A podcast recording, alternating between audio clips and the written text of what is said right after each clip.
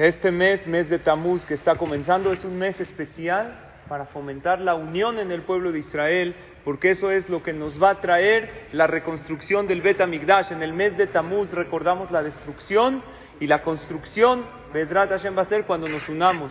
Y precisamente en la perashá de esta semana se habla de un hombre que le echó un pleito a Moshe Rabbenu y provocó una revuelta en todo Am Israel. ¿Quién era? Korah. Era muy rico. ¿Qué pasó con él? Perdió todos sus bienes y a él se lo tragó la tierra.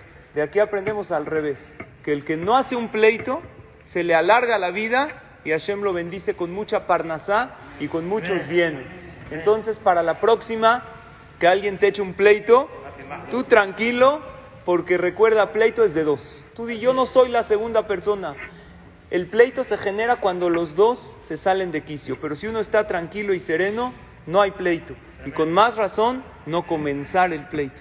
Que haya siempre unión, primero en nuestros hogares, en nuestras familias, con Am Israel y en el mundo entero. Y cuando uno propicia la unión y no hace pleito, Hashem le da larga vida, Parnasato va, Berajá, Aslajá, que tengamos todos Jodesh Tov y Shabbat Shalom Mevorah.